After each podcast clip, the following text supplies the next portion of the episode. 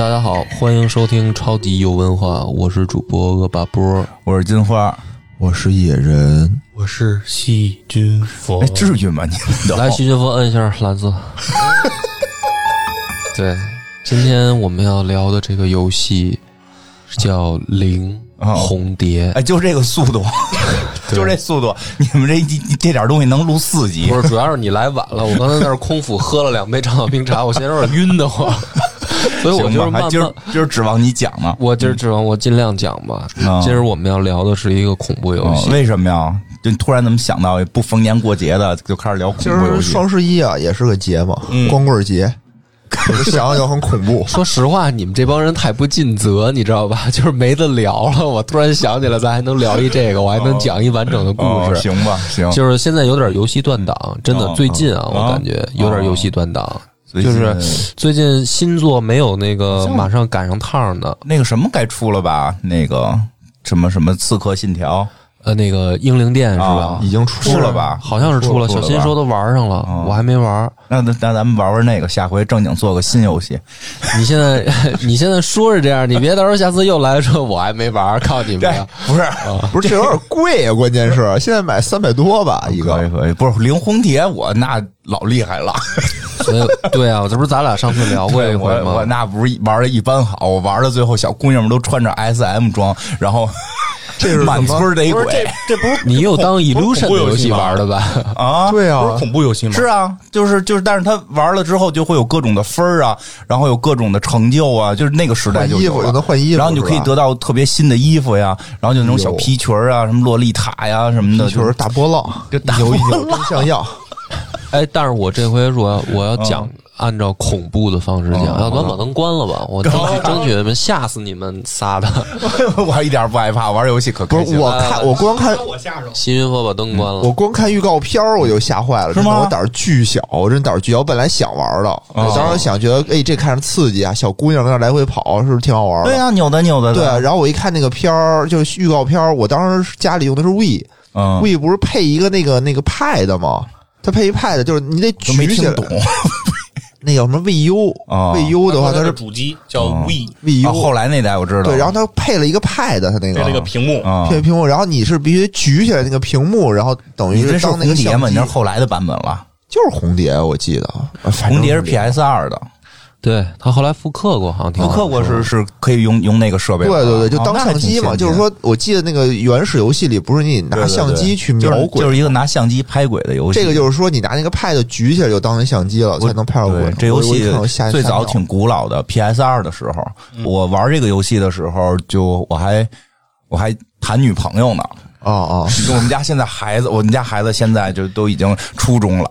你想想这游戏有多老？然后那会儿认识一个女孩儿，也还不是女朋友，那女孩儿去我家，我说带你玩游戏啊。她说：“哎，这没见过 PS 二啊，就是没听说过，就原先玩的都是那种网游、传奇什么的这种。说看看棋我操！不是院长 PS 二时候就能带女朋友啊，对呀、不是女孩儿，不是女朋友，不是女孩儿。再摁一下那蓝的，这 够恐怖的。这就是恐怖，恐怖吗？恐怖吗？来说来来玩这个，说带你玩红蝶。然后后来就是传奇的开始女孩也挺传奇的开始玩，然后大概呃一分钟不到把把扔了，然后跑了，然后再也没来过我们家。不是应该剧情应该是什么扑到你怀里吗？什么好怕怕？对，没有那个我没有没有，那都是骗人的，因为因为那你们说那都是看恐怖片儿看恐怖片儿害怕往你怀里钻，你知道吗看？咒怨啊，游戏不一样，他拿着个柄，手柄，那手柄还震，那 手柄还震，你知道吗？第一反应一定是扔啊，第一反应一定是扔扔手柄，就是扔过好几个。我们家还有一个，就是后来我专门弄一个，就是你们谁来试，你们玩这个手柄啊，就旁边都都贴不是你上胶布应该给。它绑上，你应该给它绑手上，让它不能扔。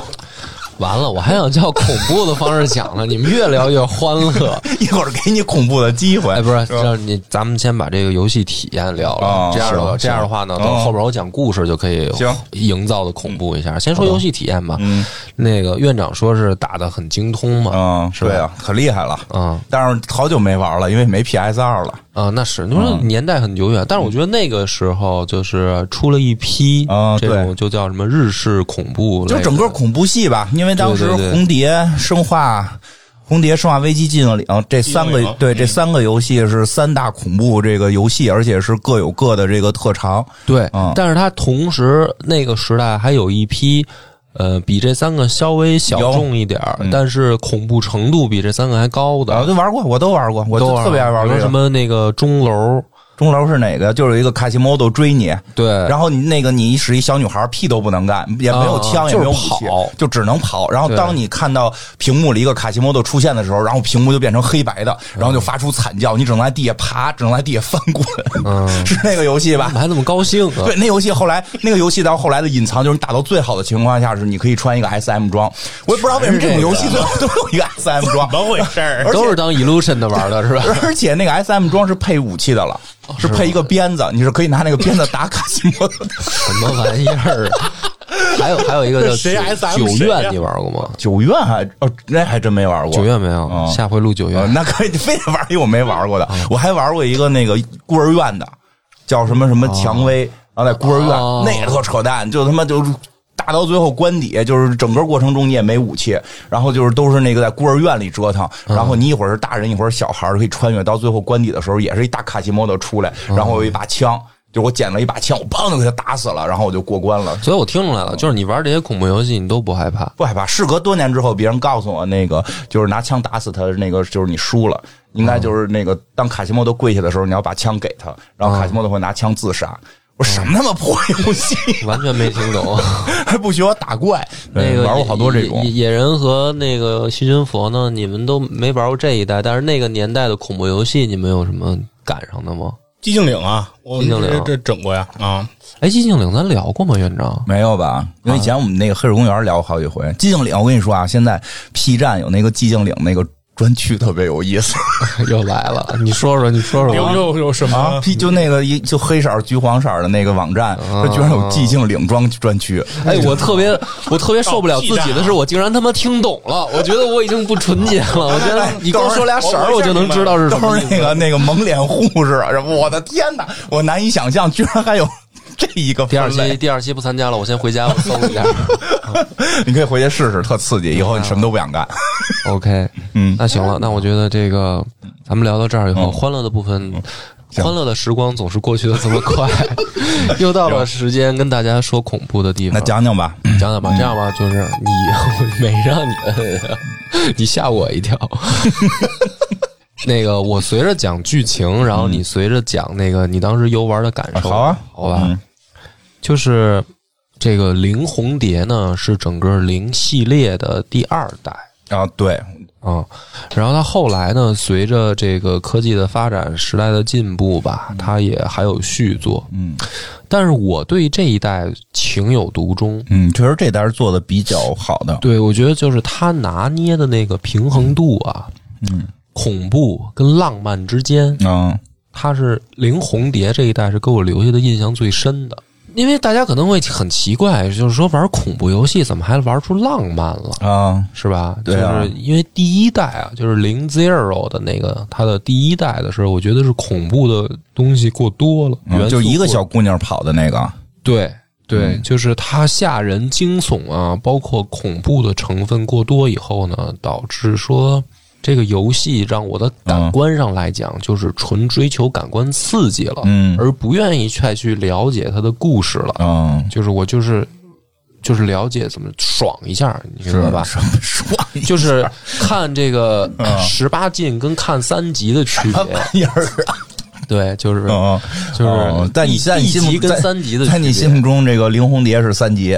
对，三级呢，就是其实你咱们这么说吧，三级片儿吧，它虽然也也露点，但是呢，某种情我况下觉得还不一样这个比喻。啊不一样吗？完了，野人要发言，来来来如，说，我觉得可能像就是你，比如说有一些经典的大片儿，比如说《泰坦尼克》，对吧？里头也有一些这个露点的对一些，荷但是尔蒙的镜头，但对它，不是，但是它很美，它很美，对吧？对对灵红蝶就是这种感觉，嗯，它不是指你像 Zero 那个给我的感觉啊。就是说纯粹是那种 B 级片儿，嗯。就是它就是为了吓你，肤浅了，哎，但是红蝶呢，它就是有点儿唯美，唯美。嗯，，对，所以这个是我情有独钟，因为我之前其实，在小新的那个电台宅基地录、啊录过一次，哦，但是我讲过一回，讲过一回，但是那回是那个他们电台成员主人别说了，打住。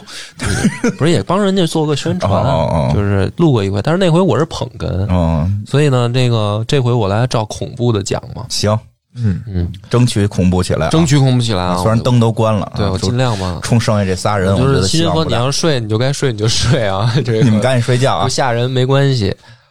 这个故事，拍案惊奇，咱别这样，不是我们给你加点恐怖 这哪儿他妈恐怖啊？故事片头都是这个。神经对呀，都这个开始的时候，其实它的题目呢，就是特别有那种科学探索的氛围，嗯就是呃，为何两个年轻女子深夜独闯荒村，哦到底是人性的沦丧还是道德的毁灭？这不是科学探索，这是走进科学啊，。走进科学。嗯 这故事是这样，就是说有两个从相貌看差不多也就是十六岁左右的少女，有一天呢来到一个风景宜人、嗯这个世外桃源的这么一个大自然的环境当中进行郊游。但是郊游的这个过程当中呢，反正这姐儿俩什么也没带，就哦，是也没背包啊，什么这些哦都没有，就是两个踏青，对踏青，在这个踏青的时候呢，实际上这个故事的镜头缓缓的追随着两姐妹的这个身影就开始了。在 PS Two 那个年代呢，我觉得啊，当时的那个建模已经是能够做到最强的，就是你通过这两个姑娘，你能够感觉到美，对对对，因为那会儿的那个建模，因为也可能是因为技术还没有现在这么高超，什么脸上的雀斑呀、缺陷呀都做不出来，对对对，看着就是挺舒服的。对，就是但是但是那一代的那个红蝶开始，就是你很舒服，你嗯并不觉得它是有那种就是怎么说呢虚假了，你觉得这个是能代入的了。对，零 zero 的时候还是有点虚假然后，那会儿那个技术好像还差点对，对然后这两个姑娘呢，在踏青的时候就开始玩一些比较庸俗的游戏，就是追跑打闹 叫什么庸俗、天真浪漫天真浪漫的，嗯对，我还以为是崔丁壳脱衣服呢。你这个才叫真正的庸俗啊！就是妹妹在跑前面嗯跑，姐姐在后面追，嗯追着追着的时候呢，就看见姐姐啊，啊，慢慢慢慢的就是追不上了。哦哦，为什么呢？因为她们两个两姐妹不是第一次来到这个森林，嗯她们小时候就来过一次。第一次来的时候呢，也是妹妹在前面跑，姐姐在后面追的时候发生了意外，姐姐从山上摔下去了，导致呢这个姐姐长大的以后腿就变瘸了。有残疾了，哎，所以你看双胞胎姐妹，嗯。但是呢特别好区分，嗯。妹妹走路特别正常，能姐姐走路呢会有点一瘸一拐的嗯这种情况。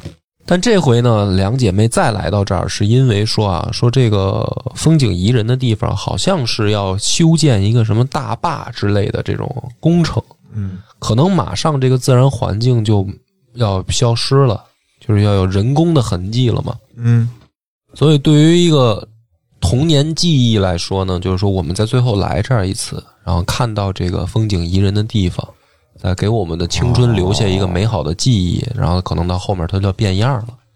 故地重游，对，故地重游。嗯但这个时候呢，姐姐就这瘸子 啊，忽然的就是莫名其妙的开始往前走，走的还挺快，走的还挺快。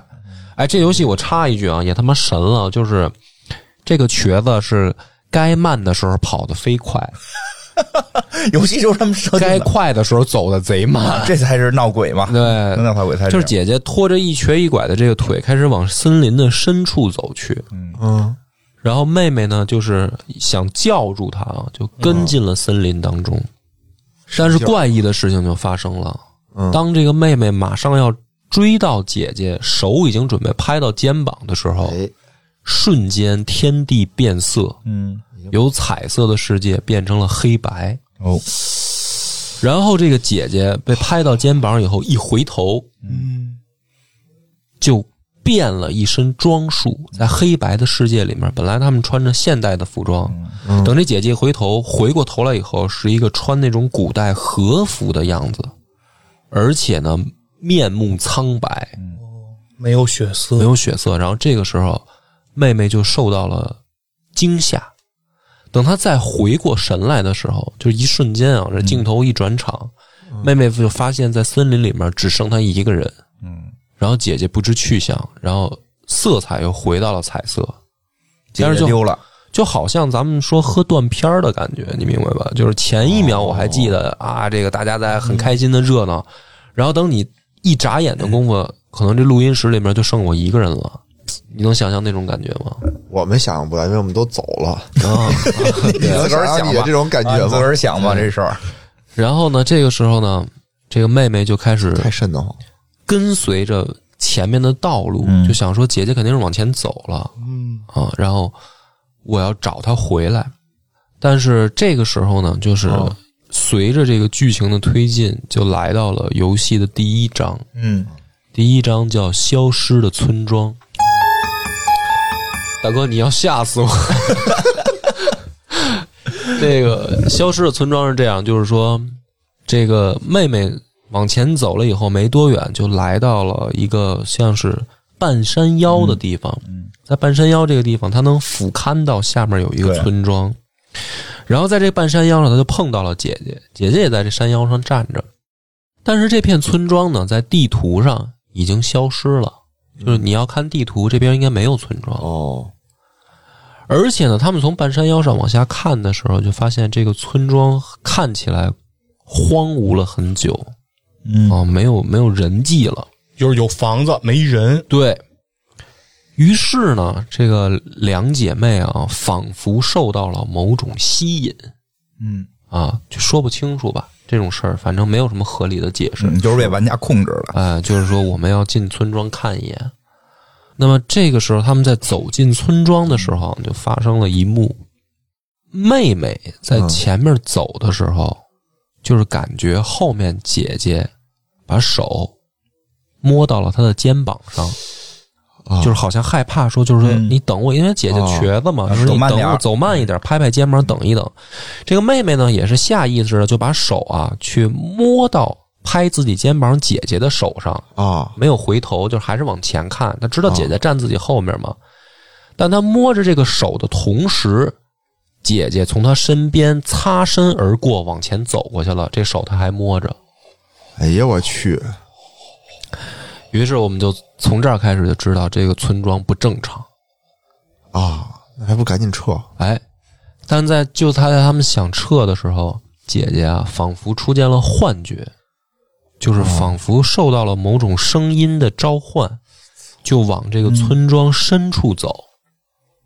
嗯，而且呢，妹妹怎么叫她，这个姐姐也不受控制，好像听不见一样。嗯依稀能够看到的是什么呢？姐姐面前飘着两只红色的蝴蝶，哦，跟着蝴蝶儿走了，跟着蝴蝶，这个姐姐就在往这个村庄的深处走了。啊而且她不是在村庄的路上，她就转进这个村庄的那种房间里面，就走到屋子里面去了，就是那种日式老旧的建筑。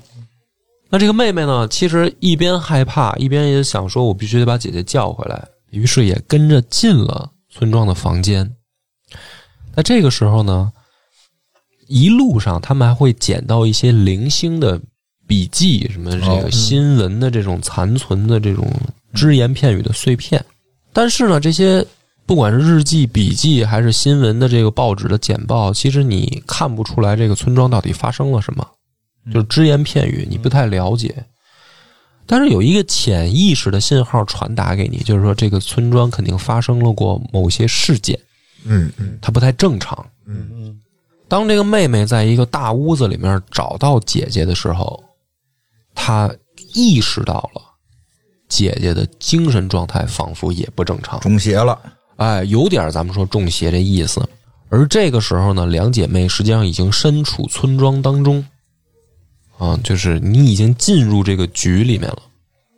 那么在这个时候呢，妹妹还捡到了一种特殊的道具，哦就是一个很古老的照相机。嗯，装胶卷的，哎，装胶卷的那种照相机。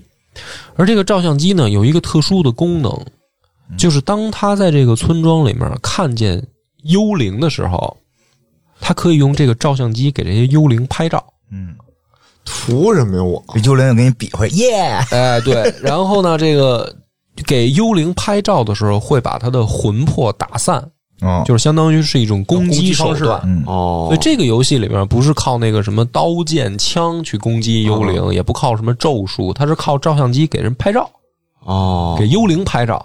刚才野人就给你们拍照来着，嗯，啊，对。然后然后这个话呢，设计的其实很巧妙，啊，因为你想，一般正常恐怖游戏呢，要么你拿强力的武器干对。打怪物，对吧？对。嗯，要不然你见到怪物以后你跑，嗯。躲躲。但是这个呢，是让你拿起照相机，给你害怕的东西拍照。啊，就本来你看着可能还有点距离，你一拍照镜头又放大了，它拉大了，拉近对吧？了，所以这个是非常巧妙的一种嗯设计。但是这个就是这个游戏的一个攻击手段，对，而且呢，这个姐妹在这个游戏里面，他们的行进速度很慢。跑得慢，哎，他不是像那个，比如说《生化危机》里面里昂、什么嗯克里斯那种的，妈叮咣五四在干啊。这俩小姐妹呢，因为十六岁小姑娘嘛，她走得很慢，嗯所以就是就更给你那种着急的感觉，就更强烈。然后呢，随着这个找到姐姐，姐姐这个时候呢就已经开始不定期的中邪，嗯就是妹妹找姐姐的目的是咱们赶紧走，对啊，但是一旦她找到姐姐，姐姐就下一次中邪就跟上了。就姐姐之前其实有正常的时候，对，我觉得没有，呃，就是这么，只是你没找着，就是反正说，只要你好不容易找到这个姐姐了，这姐姐马上就下一次中邪，嗯。就又跑了。她就又跑了，又往村庄的深处走。玩家控制是妹妹是吧？玩？家控制是妹妹。那么这两姐妹的名字现在到这儿就可以介绍一下了。啊这个妹妹叫天苍灵，姐姐叫天苍简，哦，这两姐妹的名字，是一对双胞胎。那么随着这个妹妹往村子更深处走的时候，就发现这个村庄里面游荡着无数的幽灵。这些幽灵就没有实体，嗯，鬼魂儿鬼魂儿，他们就能看见吗？他们也妹妹能看见幽灵，就不通过照相机，他肉眼就能看见幽灵。哦这些幽灵呢，有的有攻击性，哦有的呢攻击性没那么强。嗯有的只是拍照留念，对，有的你就是可以给他拍照留念，但是有的那个幽灵就会过来攻击你。啊至于原因是什么呢，也搞不太清楚。然后随着这个妹妹往深处走的时候，就来到了，也是跟着姐姐的脚步啊，就来到了这个村子里面中心。看意思啊，用咱的话说，应该是村长他们家。嗯。这个村长姓黑泽，哦。是有一座大宅邸，啊用咱们现在话说，得是四五进的大四合院，嗯。哇，这么一个宅邸。大户。这姐姐呢就进去了，进去了以后，这妹妹跟着姐姐来到中央的时候，就已经不是感觉到姐姐附身了，就是肉眼可见的有幽灵，而且是一个女幽灵啊。在缠着姐姐，而这个女幽灵能够明显的感觉到是一个厉鬼。就是不管是表情状态还是音效啊，就是那种来了，徐俊佛可以摁一下，对，就是就是反正非常恐怖。但是这个时候呢，别说，你给你手势，我这样一摁，这样能吓着听众。哇你这么坏呢你？但是这个时候呢，妹妹已经感觉到，就是说这个村子啊，就像一个漩涡一样，嗯而他姐姐呢，就是被这个女幽灵陷得越来越深，对，她仿佛就是跟着姐姐的脚步也越陷越深，因为来到这个村子的中央了。是那么这个时候呢，就发现说，从他一路上收集的这个日记、只言片语也好，就发现曾经有一对情侣，嗯。先他们来到过这个村庄，而且没走出去，啊死里了，死在这个村庄里了。也就是说，这个村庄的厉鬼绝对有攻击性，而且能致命的。就前面有人是走不出去的。这个时候呢，又有一个新的好奇，就是为什么这个厉鬼会缠上他姐姐？嗯现在这个妹妹不知道原因嗯啊，只知道姐姐姐鬼上身了。走着走着呢，来到了一个这个像是呃半牢房一样的状态的这么一个屋子。这个屋子呢，从窗户能看进去，但是门锁着。屋子里面关了一个美少年，哦，而且这个少年头发都是白色的。这个少年呢，见到妹妹就是天苍灵的时候，他直接喊出了另一个名字，嗯，就是八重，你回来了，认错了，认错人了。这太尴尬了。这妹妹呢也很奇怪，就是说，哎，就是我也不认识你啊，哦你你明显也是你把我当成别的人了当成前任了，啊。但是这个村庄他妈一一村子鬼啊，啊就是好不容易碰到一帅哥，这不更恐怖吗？能不能 提供对呀一点提供一点情报嘛？还过来跟你搭讪，对，更恐怖。反正好不容易见着一活人呗，对，见上一活人，我提醒大家，如果说大家到一村子里都有鬼，见了一个活人，可能会问题更严重，我觉得要，活人比鬼还可怕其其实问题更严重要。小心，要小心啊！然后这个少年呢，就是说一些莫名其妙的话，嗯因为认错人了嘛，说一些莫名其妙的话。但是妹妹呢，从这个少年的嘴里面，还是或多或少的了解到了一些信息，就知道说问题的关键是发生在这个村长他们家，就是哦黑泽这个大宅里就是原来这一家有事儿，有事儿。那么姐姐不是被鬼吸引吗？肯定也是奔这大宅走，嗯去那儿肯定能找到姐姐。于是呢，他就继续去探索，其实这个村子里面最危险的这个地方，去跟着他姐姐的脚步。而这个时候呢，就是各种鬼怪啊，咱们游戏过程惊悚部分就简单略过了，因为那个讲是讲的没有什么没有那么细致的，反正就是有很多恐怖的桥段，比如说你扒着门缝儿吧，你往里一看，嗯里面是一张苍白的脸在跟你对看，哦哎，呀妈呀！就这些桥段啊，类似的，包括还就行还行。我记得最操蛋的是，你捡装备的时候，捡东西的时候，有的时候你那个捡，它有一个画面，你就伸手去拿，就是你开始都拿特正常，比如这一胶卷，你伸手过去把胶卷拿了；一盒子伸手过去把盒子拿了。到后期的时候，你伸手过去拿时候，突然会有人摸你一下手，对。然后，比如说还有一个桥段，我印象比较老刺激深，了。就是说这个妹妹在这个宅邸里啊，看到一个屏风，屏风那一边呢有烛光，嗯然后姐姐在那边，那也就是说，这个烛光会把姐姐的影子映到这个屏风上，对吧？然后这个妹妹呢，在屏风这一边明明看到的就是两个人影儿，嗯有一个人在抱着她的姐姐，他哦姐姐半躺那样，有一个人在跪坐在旁边嗯抱着她姐姐，两个人在说话。然后这个妹妹转过屏风那一边哦去找姐姐的时候，发现就姐姐一个人躺在那儿。然后呢，她赶紧去把姐姐叫醒，说：“哎，你你到底还有没有意识啊？你怎么来的？你还记不记得？咱们走吧什么的。”在说话这个过程当中，他就把他姐姐半抱起来，嗯而这个时候，镜头拉回到屏风那一面，嗯就是刚才妹妹嗯，看到姐姐那个倒影，有一个人半抱她。这是时间穿越了。对，就是这种恐怖氛围的营造，在这个游戏里面有很多，明白吧？就是出去，你要不然关灯呢？你现在不能离开这屋了。对我我讲的，我在我在尽力啊，尽力把它往恐怖了讲。那么在一番周折下，在这个屋子里面探索，因为姐姐也他妈老乱跑，对啊，啊，那不跟着你，这姐姐老到处乱钻，有时候还有鬼袭击，嗯。然后这鬼一来的时候，妹妹又得躲鬼，有的时候就跟这姐姐老在这大屋子里面失散。在这个过程当中，他捡到了很多笔记，嗯。包括这个黑泽家的家主也在屋子里面留下了好多线索。哦对这种恐怖游戏，也不知道为什么里边人都特别爱写日记。对，把这些收集到的信息串在一起的时候呢，依稀能够理出来一个来龙去脉。哦，但是在这个来龙去脉的里面，有一个关键词就被叉叉代替，嗯，不让你看，给涂黑了。哎、就是它就是直接就是叉哦叉，嗯，所以你如果读这些文字的时候呢，你就知道肯定有一个很关键的一个东西，但是不知道叫什么，就是叉叉。嗯。啊，就是说我们这一一家子人怎么死的哦，哦，啊？为什么闹鬼？这村庄怎么就完蛋了？叉叉。就是因为叉叉，哎哦，，你开始我都理解错了，我以为是网络上那叉叉呢。啊，就是屏蔽了是吧？和谐了那种，不是对啊，就是不是现在都说你跟他什么叉叉什么那种，就叉叉叉词是吧叉叉叉，对，叉叉都当动词呢。我说我这游戏后边这么刺激啊，他们都叉叉死的，太可以了。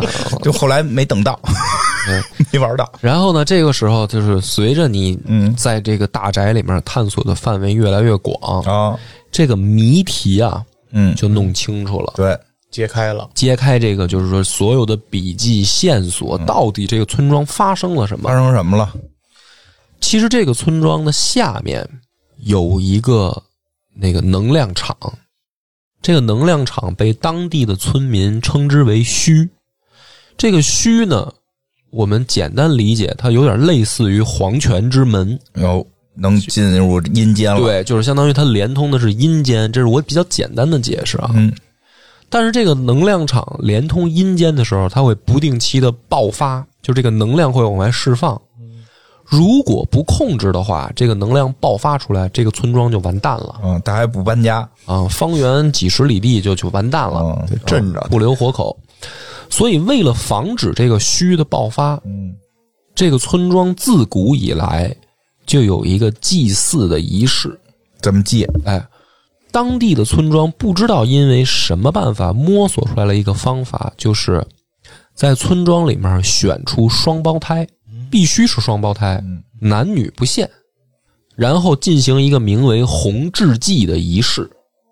这个仪式简单来说，就是妹妹嗯。妹妹，把姐姐掐死，嗯，掐死以后，把这个尸体扔进墟里。那么，他们认为双胞胎本身是一个人，嗯。只不过来到现实幻化成了两个人。嗯。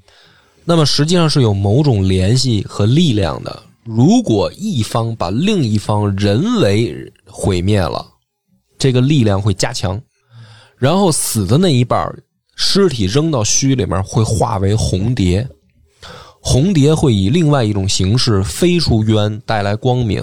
嗯用这种能量就把虚能够暂时性镇压下去，这就是这个仪式的整个的这么一个过程。明白。但是呢，这里面有一个问题，如果仪式不顺利呢，哦怎么办？嗯有一个补救方法，叫阴祭。阴祭是什么呢？一定要用村庄以外的人，比如说游客、啊旅客，甚至一些不长眼的民俗学者。听说你们这儿有仪式啊，我来调查一下，啊啊就有这种欠儿灯。哎呀，太可怕了。来了以后，这样的人抓起来以后，把他削成人棍，哦四肢砍掉四肢砍掉什么这些全部都给砍掉啊！砍掉以后，把它作为人柱，然后扔进墟里。但是阴祭只是补偿的手法，就是当红制剂失败的时候，才能用，残害这种游客才能用，而这个只能够短暂的打一个补丁，就是你马上就要准备第二次红雉祭。嗯才行啊。阴祭只是相当于拖延时间的一种办法。但是呢，咱们知道这个游戏开始的时候，这对双胞胎来到这个村庄的时候，实际上已经是他妈的这个荒原十几里地没有活口了嘛，对啊，就说明虚已经爆发了。那么就说明上一次红雉祭和阴剂都失败了，这就有问题嘛。而这个虚强到什么程度呢？不能用眼睛看。嗯就是你用眼睛观察虚的话，你会嗯瞎，哦你会疯，不能用嘴说，嗯，你连提虚的名字就都不行。所以提好几遍了啊。啊，我我这不是离得远吗？嗯就是说，为什么村庄里面记载的那些手稿啊、日记，它都打叉叉呢？就是你连提都不能提。哦。就是虚，啊！而且他们发现，越是离虚近的地方，他们发现那个鬼魂啊，嗯虽然能力很强，但是都是眼睛的部分拿布缝上的，哦，就都是瞎子鬼，就是因为离虚越近，你不能看虚。实际上，这些鬼魂是当年这个家族为了巡逻而弄出来的一些，就是巡逻的人员，这些人员全是瞎子。哦，这个妹妹了解到这个来龙去脉以后呢，逐渐进一步揭示了这个真相。真相是什么呢？缠上她姐姐的这个厉鬼，这个女鬼，就是当年红雉祭失败的嗯双胞胎其中之一。而为什么失败呢？是因为当时这个虚爆发之前，本来选中了一对儿孪生兄弟，一个叫树月，一个叫木月，嗯，一对儿银发少年，已经进行了红之祭。然后那次呢，就那一次弟弟已经把哥哥掐死，但是呢，没有形成强大的镇压的力量，为什么呀？因为兄弟之间这个异卵的不是，就是因为这个这一次的这个树月啊，啊，心中充满了悔恨。这么事儿啊？对，就是他还必须得是说，哦咱们本着说我为了为人民奉献这种精神，诚心诚意，义无反顾、诚心诚意的我来做这个仪式。哦可是这一次的这对兄弟呢，树月觉得就是说心中有愧疚，不应该宰了我这个孪生兄弟，对啊，所以他的力量没爆发出来，导致这一次红之计就已经失败了。嗯失败以后呢，这个树月实际上就是这个妹妹在村庄当中碰见的那个，碰见那关在牢房里的那个小帅哥那个小帅哥，他是个人，但其实他也不是人了。也不是人了。当虚爆发的时候，这个村庄的时间永远停在了那一刻。哦，就实际上，这个村庄里面都是鬼，他的时空跟外界是隔离的。明白，你走进这个村庄，实际上你是感受虚爆发的那一个时间段。听懂了，跟黑洞似的了。对，然后这个数月呢，活下来的数月就知道说仪式已经失败了，虚已经爆发了。虚的爆发在游戏里面叫大偿，偿还的偿，哦，就是我的这个怒气不能平息，所以你们所有的人都要补偿我。那这个时候，这个数月呢就知道说，下一次仪式作为补救，一定是黑泽家的这对双胞胎姐妹，哦，就是这黑泽这村长家还有对双胞胎，还有一对女孩双胞胎双胞。胎，这村里挺能生双胞胎啊。哎，但是这个数月呢就想说，这个仪式未必能成功，哟，而且我觉得啊，就是应该是对这对双胞胎姐妹心生有了怜爱恋了。怜悯和爱恋，哦就是说兄弟两个人爱上了姐妹儿俩。对，就是说，如果你看到一个女孩长得很漂亮，你已经心生爱慕的同时，她有两个，哎，你不说一直奔着恐怖讲吗？我听着，我又听出点别的意思来。呃哥哥还死了，是这意思吧？反正都得着，保于是护他们了。于是呢，这个数月就想了一个办法，就是说写信给自己的一个好朋友，叫宗方良藏。嗯。哦，就是说这边马上要出大事儿，你能不能呢赶紧赶到村庄来，里应外合，把这对双胞胎姐妹接走。于是呢，他这个好友宗方良藏就带着自己的师傅，叫什么真壁清次郎，嗯也是一民俗学者，就说师傅这儿有事儿，哦，呃，据说他们这儿有什么这个这师傅估计也仪式一也一辈子是没没没撞见鬼。啊、这个师傅就是天天就为了见鬼，哦有这么一种人嘛。对对对，有道理。就为爱好我就想，我就想看看什么鬼，这鬼长什么样的。于是呢，这个师徒二人就来到村庄，和数月配合啊，里应外合，就把这对双胞胎姐妹准备接应走，嗯，救走想。救走。但是在这对双胞胎姐妹准备逃出村庄的时候嗯，啊，这对姐妹一个叫八重，一个叫沙虫，然后所以就开始看黑喊他八重，就是把他认成这对个，嗯，长得很像，这后面有原因。这个黑泽八重和黑泽沙虫在逃跑的时候，也是等于姐姐就嗯。掉下了山崖，嗯就跟这双胞胎的经历很像，哦一模她掉到山下，掉到山下以后，八重就逃出去了，沙虫就又被村民抓回去了。哦。抓回去以后呢，这个时候村民就赶紧啊，就是说啊，这个有外人想勾引我们这个巫女，就祭祀用的这个沙虫跟八重都是巫女，就是你想勾引我们的巫女跑，说得嘞，孙子，正好咱们这个仪式也失败了，就把这个真壁青次郎先给削成人棍，做成阴祭，先镇了一下，然后呢，这帮村民就想说怎么办？双胞胎姐妹跑了一个，逮去呗。逮也逮不着，嗯这个时候怎么办呢？就强行进行仪式，就是拿杀虫一个姑娘做仪式，看看能不能进行红之祭。上面那兄弟俩俩人都没成功，这一个也干。但是没办法了呀，哦就是说愣干村里面也没有别的双胞胎了，哦，那就只能愣干了，行不行就是他了嘛。结果果然不行搬家不好吗？啊！不是世代相传的地方祖传嘛，哦啊祖屋都在这儿。拆迁费没给够是怎么着？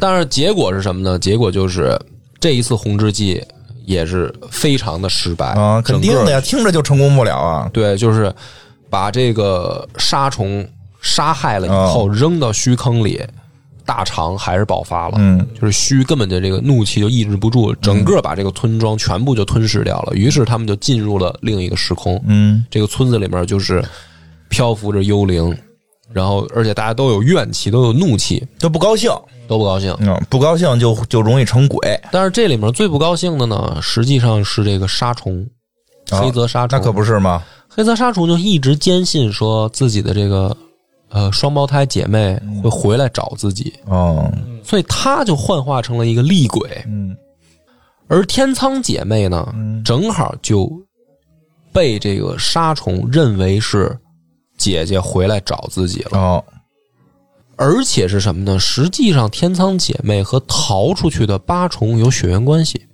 实际上要不然长得像人就长得像嘛。所以，当这个天仓姐妹的这姐姐天仓简好像被声音吸引到这个村庄时候，实际上就是那个厉鬼杀虫认为姐姐回来找自己了。啊，呼唤他了，呼唤她，所以呢，他为什么勾引这个天仓姐呢？就是说，你回来了，我们来完成这个仪式哟，这么执念，啊，我们一定要完成这个仪式。天仓灵就是这个妹妹，了解到所有事情的来龙去脉以后，嗯她就坚信了一个目的，就是说已经爆发了大长了，这个嗯这个村庄已经毁了。那么我的目的是什么呢？我就一定不能让这个女鬼把我姐姐也陷进去，对啊，我要把姐姐救出来。嗯在这个一番努力下，他知道了说，真正这个虚的这个入口就在这个村子的下面，逃离这个村子的通道也在这个村子下面。嗯说白了就是一条路。为了去找姐姐，你就必须要去那个虚，但是你要把姐姐救走，你还是要走这条路。那么在一番努力下呢，这个妹妹终于来到了虚的入口。这个时候，姐姐已经被鬼上身迷得很重了。而这个时候呢，这个她姐姐啊，也分不清楚是怨灵的影响，还是自己的意志，就跟这个妹妹说：“说你帮我完成这个仪式。把我掐死，对，就是说我的使命就是这个。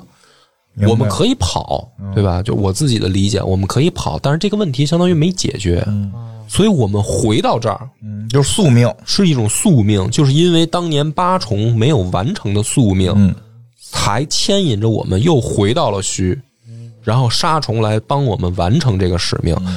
所以说，如果不完成，你其实也走不出去，你也跑不了。因为时间都被停止了，对，你要想走，你就帮我来完成这个仪式。然后我们迎来了灵红蝶的最符合剧情发展的结局，嗯。就是这个妹妹天苍灵嗯，亲手掐死了她姐姐哦。天苍简。我玩的不是这结局啊。你，听我说完，别着急啊。然后呢，他掐死的时候，在他啊脖子上留下了那个掐痕，哎，就是两个手印儿嘛。对，但这两个手印儿就像红色的蝴蝶一样，嗯，红蝶是这么来的。这，么个对，灵，这个就是叫红蝶。嗯。当把他姐姐的尸体扔进虚以后，那个脖子上的手印儿幻化成了一只红色的蝴蝶，飘出虚的这个入口，然后无数的红蝶在虚的入口上一块儿飞舞起来，嗯。像一道光柱一样，就是飞到这个村子的高空。嗯，然后这个仪式算是顺利完成，然后故事到这儿结束。就是说，这个仪式其实就是相当于一种宿命，就还是去完成了。需要完成的。嗯，这这是坏结局吧？但是很多玩这个游戏的人呢，都认为说这是不理想的结局，对呀，很悲惨的对呀，结局。你给姐姐死了呀我给，姐姐杀了，多忧伤啊！所以，于是呢，这个游戏特别有意思，就是它不止一个结局，对呀，好几个还有一种结局，还有一种结局是什么呢？就是当这个天苍灵来到虚坑的时候，他姐姐不是被附身了吗？对啊，而同时，八重的灵魂实际上是在自己身上，嗯。就是沙虫去勾引附到他姐姐的身上，而自己的身上是带着八重的灵魂的。当他冲到虚坑准备救姐姐的时候，八重的灵魂从他身体里分离出来，去走到了沙虫的身边儿，就是说我回来完成我们的约定了。嗯两个灵魂，两个灵魂在交谈，就是说嗯我们一块儿手拉手完成这个仪式。嗯，于是两个灵魂手拉手的时候，变成了左右对称的一对红蝶，嗯就是他们的腰带变成红色连到一块儿，然后两个小姑娘就像蝴蝶的两个翅膀一样跳到虚坑里。而这个时候呢，天苍灵赶紧把自己的姐姐，因为她姐姐是被附身的，被灵魂附身的，然后一把搂腰搂回来，嗯。就是等于两个灵魂掉到坑里，他姐姐的实体被他搂回来了，搂回来，然后仪式完成，坑里边飞出无数的红蝶。嗯，这也行啊，这不是没死吗？这个是大家比较接受也认为最好的灵红蝶的结局，嗯，这个是比较好，比较好，对吧？但是实际上结合天呃，就是零 zero 和后面零刺青之声的这个前后两代的剧情来看，实际上我刚才说前面嗯悲惨的那个结局是真胜他们游戏组采用的时间线。嗯就是对它后边这前后是有联系的哈。对，就是说他下一代的时候，你还是能明白说那个，呃，天苍灵实际上在那个村庄已经失去了姐姐。嗯，这个故事是这么发展下来的。嗯因为我记得好像都回去之后，那个妹妹变瞎子了，对，对吧？最后因为他看虚了，看因为最后一个是瘸子，一个是瞎子，对，哦，嗯，出来两个残疾人，残疾人。然后这个故事到这儿呢，就相当于它有不同的结局。嗯，对，这啊，因为还有一种结局是这个还有。虚坑和逃出村庄的通道，不是等于在一条道上吗？啊？其实还有一种结局是，当你走到这个东道的时候，就有一个提示问你说你要不要自己跑，啊你要不要回去找姐姐自？自己跑，自己跑也是一种自己逃跑的一个结局，对对对哦，也可以就是不顾姐姐自己跑掉。对，所以这个游戏本身有不同的结局。嗯，但是我认为最浪漫的，其实也我认为最好的是，等于他把姐姐杀了，完成这个。我对你的浪漫就不太理解，不太理解是吧？因为我给你讲一下为什么我认为这个结局最好啊。你还想不想交女朋友了？我 你自己慎重啊！你认为最浪漫的是把对方杀死，他是这么来说的：第一个呢，就是说，其实把姐姐杀了，完成这个仪式啊，啊，更符合这个游戏的主题，就是嗯宿命。因为它整个游戏其实在表达这个意思。嗯什么是宿命？这个宿命是什么呢？就是说你逃不开，躲不掉，你必须要来面对它。嗯呃，哪怕说这个仪式本来是为了拯救这个村庄，哪怕这个村庄的人都已经死干净了，嗯但是宿命就是宿命，你必须要完成它，不然你就算你逃过了，你的后代也要来还上这个债后代再说后代的，啊。这是第一点。第二点呢，是它容易形成一种剧情上来说人物塑造的反差，因为这个姐姐呢，就是从小时候就一直他身体好像比妹妹弱啊，嗯，受伤了嘛，他对他受伤了，他呃不是他受伤之前，他也是因为追不上妹妹，他掉到山崖底下嘛，然后摔断腿嘛体。质稍弱，然后在游戏的过程当中，他不是被鬼缠身嘛，他一直就是属于清醒跟昏迷啊两种状态交替。所以当这个妹妹有的时候找到姐姐的时候，又又不得不去找线索的时候，就是说姐姐你在这等我，我去找钥匙也好，那姐姐找线索。然后这姐姐就说：“你不要离开我，你不要离开我。”就像当年这个八重离开村子，沙虫他心里面想说：“你不要离开我，你一定会回来找我。”而这个人物的成长，就是说，当这个姐姐在虚坑面前说：“其实我的命就是这样，你杀了我吧。”就是他从那个懦弱说：“妹妹，你不要离开我。”到时候我的死才能让你走，这个人物的弧光才算建立完成。嗯如果说用那个大家所有玩家都认为比较好的结局，就是两姐妹同时逃出村庄，实际上这个结局的话，我认为啊，嗯在怎么说作品上来说，这个姐姐身上的人物红光建立不起来，就是她从头到尾就是一个需要被照顾的弱鸡。嗯，嗯行吧，可以活着最好，活着最好，但是我认为就是说，她这个姐姐，她最后就是说，这是一种宿命，我逃不开，那你杀了我，你走。跟她前面就说：“妹妹，你等等我，你不要跑，你留下来，你不要不嗯管我。可以独立的去面对，对，哪怕这个是要死的，是要付出生命代价的。而且这个最好的结局是说，其实，呃，红蝶，我认为他把它解释成脖子上的那个掐痕啊，嗯比解释成两姐妹一块儿跳坑这件事儿要浪漫，因为。蝴蝶在我们的文化意，就是哪怕整个亚洲的文化意象当中啊，它是一种美的代表，嗯对吧？你比如说庄周梦蝶也好，和这个什么这个薛宝钗扑蝶呀、什么的，就是不勤劳嘛，蝴蝶永远是一个美好的意象，但是在这个游戏里面，它解释成什么呢？是双胞胎掐死对方脖子上的掐痕，才有这种文化上的冲美上的冲突感。嗯。就是一个这么美好的意象，原来是这么残忍的一个意象。嗯。然后我觉得它才达到了，就是说作品上的一个怎么说呢，叫残酷的美。残酷的美。哦对对对，就是我理解这件事儿啊。所以讲到这儿呢，故事基本讲完了。嗯呃，他的那个恐怖程度把握的，我觉得恰到好处。就是为什么玩到最后，当他主题曲响起的时候，我会觉得有一有一丝浪漫。反正你挺神奇的，我听你讲完了，我明白，就是说，呃，俄大波是从文学性上哦跟这个游戏产产生了一些共鸣。可能吧？哎，你是自个儿玩的是吧文？学的这种对啊，哦，嗯不行，我不能接受妹妹姐姐死。我打那么半天，我那那么多成就，我我看了那么多鬼，我最后姐姐死了，我接受不了，我接受不了。我最后打那大妖怪，我都无伤打死他，然后我姐姐死了，不行，嗯不行。必须得必须得把姐姐救必须把姐姐救了，哪怕我瞎了，我当子龙，我要救了她。对，刚才听这故事，我其实不太理解院长刚开始说我玩这游戏玩的特别好，嗯，我我也没懂什么叫好，因为我觉得这游戏其因为其实从难度上来讲不难，其实它不是一个什么高操作项的游戏，因为是这样，这游戏吧，就是它它，比如说一个人你打怪，你能不能无伤什么的这种，然后另外一个就是。它有一个你在村子里边走，不一定哪儿就出个鬼，那些鬼也不攻击你，哦就溜达过去了。你要赶紧给他拍照，哦，就是就是你只要这个拍的越多，你最后那个衣服解开的就越多，就是衣服，就是你能解开更多的那种那个衣衣服的套装啊什么的这种，就是所以玩这个的时候，就是确实玩到后来我们就已经。不是因为，因为像我那个 CS 他们，包括他们同学都玩着这个，就我们到最后玩到后来的时候，就是可能也没有带入太多，像恶霸波这种在故事里边找到了这么多，，我都怀疑你看剧情吗，大哥？基本上能跳都跳过去，你都跳，其实你都打了那么多遍，把 SM 装都解锁了以后，你并不知道这村儿到底发生了什么，是吧？知道大概知道，你以为是进了一服装店 呢？大概知道，就是追着鬼，就我们玩游戏就是追着鬼，然后哪有鬼追着举着照相机追，我操，快拍他，快拍他，我跑了没拍着，好吧，好吧，当宠物小精灵玩了，对，逼，对，但是但是确实，说实话，当时玩完了三个结局我都玩出来过，就是反正自己跑那个结局确实是有点怪，但但是但是我觉得可能嗯也正常，我觉得正常人可能跑的比较多。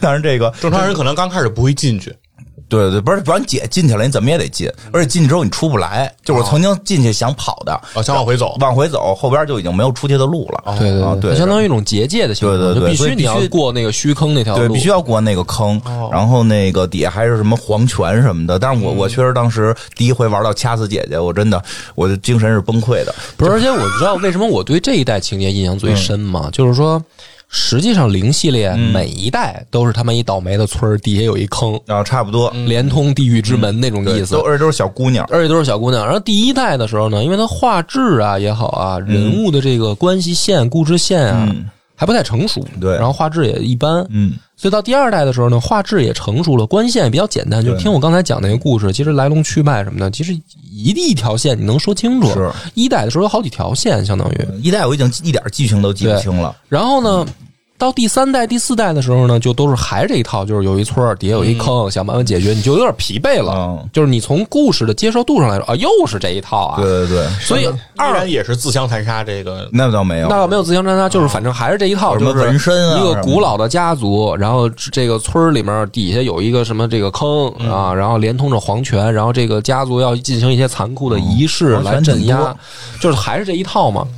所以二代的时候，我觉得就是有那种谈恋爱的感觉，就是你要在对的时间遇到对的对的人，就是这游戏就像这样，就是说它正好是这个梗还没用烂，画面又发展到了还能接受的程度的时候出的这么一代。它后几代实际上我觉得好多时候是在对于如何让这游戏更恐怖上边，其实还是做了一些探索的。嗯，然后那个第三代是什么呀？是是那四个星之声，是那个 V 上边的吗呃，还是 PS Two 的，？PS Two 的那啊那代可能就是一般，那代我应该也打通了，印象连已经记不住了。对然后再往后有一个是 V 的，嗯是吧？V 的那代我觉得做的还不错后来又。出过什么如鸦的舞女，人家那个还有两那个那个 V 的那代做的不错，它不是那个 V 是有个手柄吗？那就变成你的手电棒了。嗯，哦手电筒，手电筒，所以如果你用一个特别大的屏幕玩，你完全可以会觉得你在那间屋里。去，嗯，然后我玩恐怖游戏，唯一恐怖的就是在那就玩那个那个版本的时候会觉得很恐怖，因为沉浸感特别强。对对，夜里十二点把家里灯都关了，然后那个用一个当时有一个大彩电，就用一个